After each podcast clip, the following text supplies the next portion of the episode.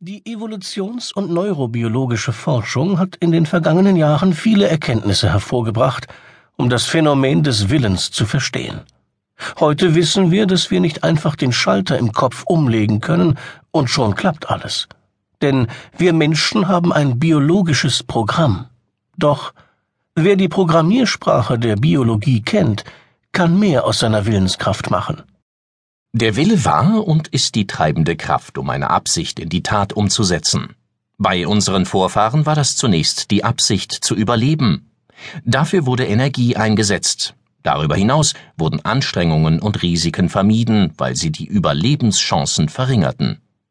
Das evolutionsbiologische Programm Anstrengung oder Risiko vermeiden ist tief in unserem Gehirn verankert und spielt noch immer eine wichtige Rolle. Wie macht sich das im Alltag bemerkbar? Das Gehirn sagt uns, Schokolade essen ist gut, weil wir dadurch Energie gewinnen. Es sagt uns auch, Sport treiben ist schlecht, weil wir dadurch Energie verlieren. Und es hindert uns manchmal daran, von der Couch aufzustehen, weil es draußen gefährlich werden kann.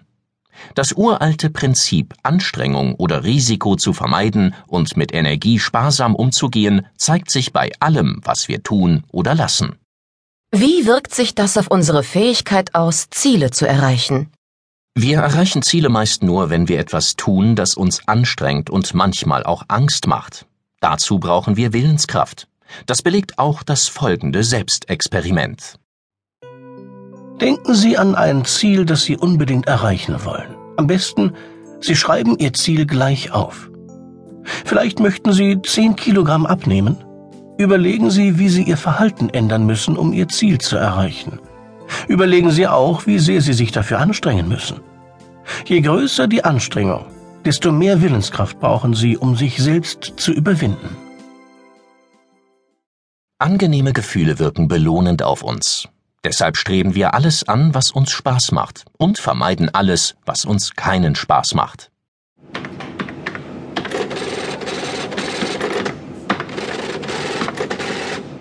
Menschen wollen sich gut fühlen. Unser neurobiologischer Belohnungsmechanismus funktioniert wie Buchführung.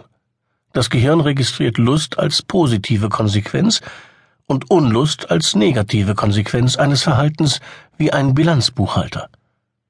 Es verbindet alle Konsequenzen fest mit Ereignissen oder Handlungen und speichert sie in unserem Erfahrungsgedächtnis ab. Immer wenn wir eine Situation erleben, die uns bekannt vorkommt, werden bestimmte Gefühle aus dem Erfahrungsgedächtnis wach. Jede Absicht, die Sie bewusst verwirklichen wollen, braucht im richtigen Moment ein positives Gefühl aus dem Erfahrungsgedächtnis als Auslöser für die Umsetzung. Dieser Prozess läuft unbewusst und sehr schnell ab. Sie merken gar nicht, wie Ihre Gefühle Ihr Denken und Ihr Verhalten steuern. Wie sieht das im Alltag aus? Wenn Sie auf der Couch liegen und 10 Kilogramm abnehmen wollen, ist das ein wunderbarer Gedanke, der sich genauso lange gut anfühlt, bis das Gefühl des Hungers kommt. Dann läuft das unbewusste Programm ab und Sie schalten auf Autopilot. Plötzlich essen Sie etwas. Alles in Ihnen sagt, iss nicht, du willst abnehmen. Gleichzeitig steckt Ihnen Ihre Hand ein Stück Schokolade in den Mund. Gegen diese unbewusste, unwillkürliche Wucht müssen Sie mit Ihrem bewussten Willen ankämpfen. Wie wird der neurobiologische Belohnungsmechanismus aktiviert? Dazu genügt bereits die Vorstellung von etwas, das Spaß macht. Das haben Hirnforscher eindrucksvoll nachgewiesen. Mit bildgebenden Verfahren wurde im Kernspintomographen beobachtet, welche Gehirnareale aktiv werden, wenn man Menschen Fotos von angenehmen Dingen wie Schokolade zeigt. Bereits die Vorstellung, Schokolade zu essen, führt zur Ausschüttung von Belohnungsstoffen im Gehirn und dazu, dass wir uns gut fühlen. Die Folge Allein der Gedanke an Schokolade erhöht die Wahrscheinlichkeit, dass wir Schokolade essen. Kann ich diesen Effekt auch nutzen, um ein neues, gewolltes Verhalten einzuüben? Natürlich.